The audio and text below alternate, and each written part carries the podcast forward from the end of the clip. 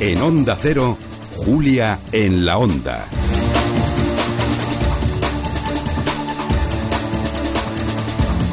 Lo dicho, hace unas pocas semanas un atleta murió después de acabar una, un maratón en Barcelona.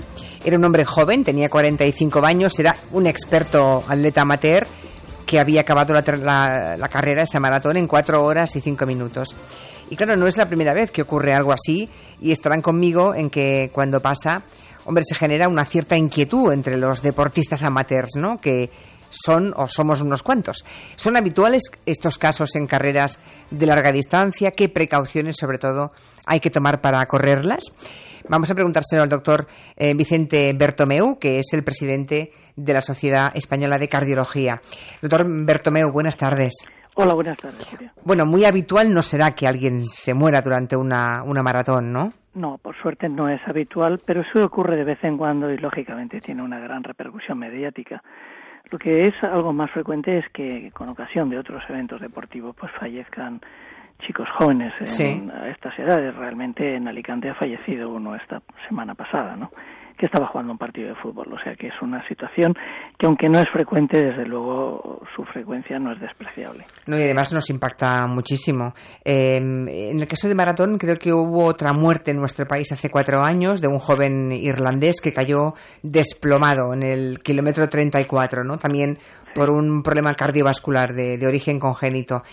Eh, vamos a ver, correr dicen que es un ejercicio cardiosaludable, pero seguramente no siempre es tan saludable. ¿Cuándo podemos considerar que hacemos bien y cuándo empezamos a darle demasiada caña a nuestro corazón? Bueno, en primer lugar hay que decir que la inmensa mayoría de las personas que corren maratones lo hacen en buenas condiciones y tienen un buen estado de salud, pero lo que ocurre es que en el deporte que se recomendamos los médicos, el deporte para mejorar la salud cardiovascular, no tiene en ocasiones nada que ver con el deporte amateur, ¿no? Y mucho menos con el deporte profesional. De los tres deportes, el amateur, el profesional y el de salud, el más peligroso con mucha diferencia es el deporte amateur, porque en el deporte amateur muchas veces se cometen tremendas imprudencias probablemente una persona que haga deporte de una forma intensa, el deporte extenuante, debería de tener la garantía de que no tiene ninguna enfermedad cardiovascular.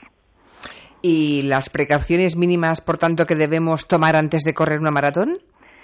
Porque, bueno, claro, es que igual, igual me va usted a decir que hay que ir a cardiólogo, pero yo no sé si todo el mundo está dispuesto a ir al médico, igual no es necesario, ¿no? Bueno, vamos a ver. Eh, una cosa es el deporte amateur eh, suave y otra cosa es un deporte extenuante, como puede ser un maratón o como puede ser un Ironman o estos de, eh, estas competiciones de, altísimas exigencias físicas. ¿no?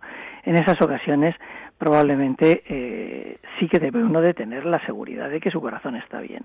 Eso lo puede hacer o bien un médico deportivo o un cardiólogo.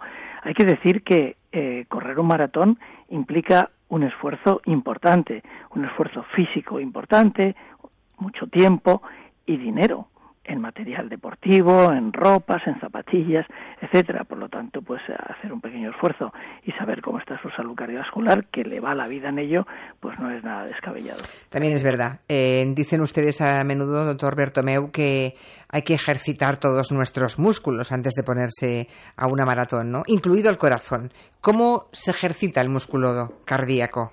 Bueno, mediante ejercicios aeróbicos y básicamente todo el mundo que corre un maratón tiene que prepararse durante varios meses previamente, ¿no? O tiene que haber hecho deporte durante muchos años y luego hay que hacer unos meses específicos para hacer eh, una carrera de maratón. Y eso es haciendo series de formas progresivas, de con mayores distancias, mayores tiempos, mayores ritmos, porque hay que tener en cuenta que el deportista amateur es tremendamente competitivo en general. Todos los que uno ve corriendo el maratón, aunque los vea corriendo tan tranquilos, cada uno lleva un reloj, un pulsómetro, y lo que trata es de hacer una marca mejor que la que hizo la vez anterior o la que él supone que es la adecuada para él. Por lo tanto, es un deporte muy exigente, muy exigente por el propia mentalidad idiosincrasia del corredor. ¿Y cómo sabemos si un ejercicio, sea maratón o cualquier otro, eh, está por encima de nuestras posibilidades físicas, porque seguramente hay personas que, que se ponen al límite y por encima de su propio límite, y eso seguro que siempre entraña riesgos. ¿Cómo saber dónde está el límite? Bueno, se puede saber el límite de una forma científica haciendo una prueba de esfuerzo con un consumo aeróbico, es decir, en, un laboratorio eh, de una medicina deportiva donde uno sabe exactamente cuál es su nivel, cuando se mide el nivel de terminaciones de ácido láctico, etcétera. Son aspectos mm, técnicos, ¿no? Pero también en el lenguaje eh, coloquial, pues una persona que realmente termina fundido, como se dice vulgarmente, pues realmente es que se ha pasado, ¿no? Yo cuando nota una frecuencia cardíaca que no que no se reduce después de, de haber eh, dejado de hacer esfuerzos, esos son signos de alarma, o que note sensaciones de arritmias, mareos, vaídos, etcétera, etcétera. Hay que tener en cuenta también que estos eh, deportes donde un, una persona puede estar corriendo más de tres, cuatro horas cinco horas, debe de reponer los líquidos, los electrolitos y, correr, y comer de forma adecuada. Y eso lo tiene que hacer de una forma guiada por un profesional. Me acuerdo no hace muchos días que un, soldado de Israel, que no tenía ni 30 años, murió eh, a media maratón en Tel Aviv porque había un calor enorme los médicos tuvieron que atender a un montón de corredores, más de 50.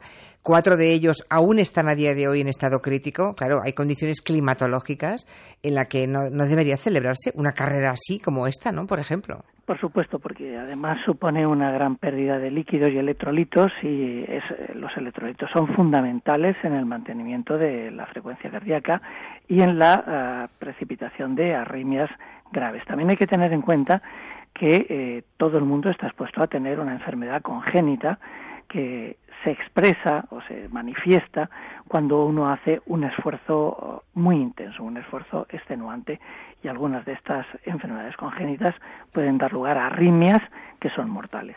Son las veces que incluso televisando un partido mm, hemos visto cómo se desploma un joven que seguramente desconocía que tenía esa enfermedad congénita y, era una persona perfectamente sana y preparada y entrenada, ¿no?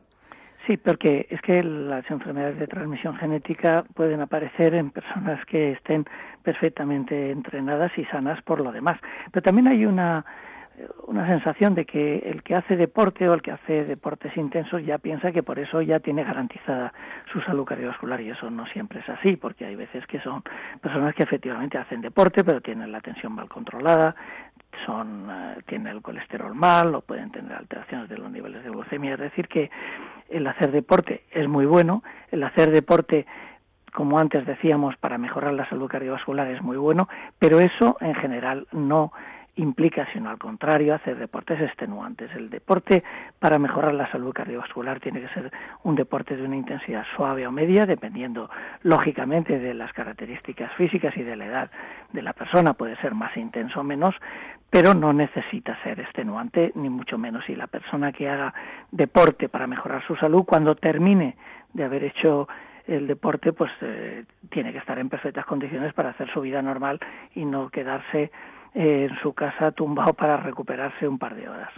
Un par de horas, ¿eh? O sea, eso ya, eso ya demuestra que no estábamos preparados. Tengo un montón de, preguntas de, de maratonianos, eh, alguno como José Luis Vicenrico que, que, se queja de que quería escucharle a usted más tiempo. Así, mm, grosso modo, doctor Bertomeu, eh, ¿cómo prepararse los días previos a la carrera? ¿Qué comer? Mm, algunas indicaciones para los maratonianos como este oyente que nos escribe.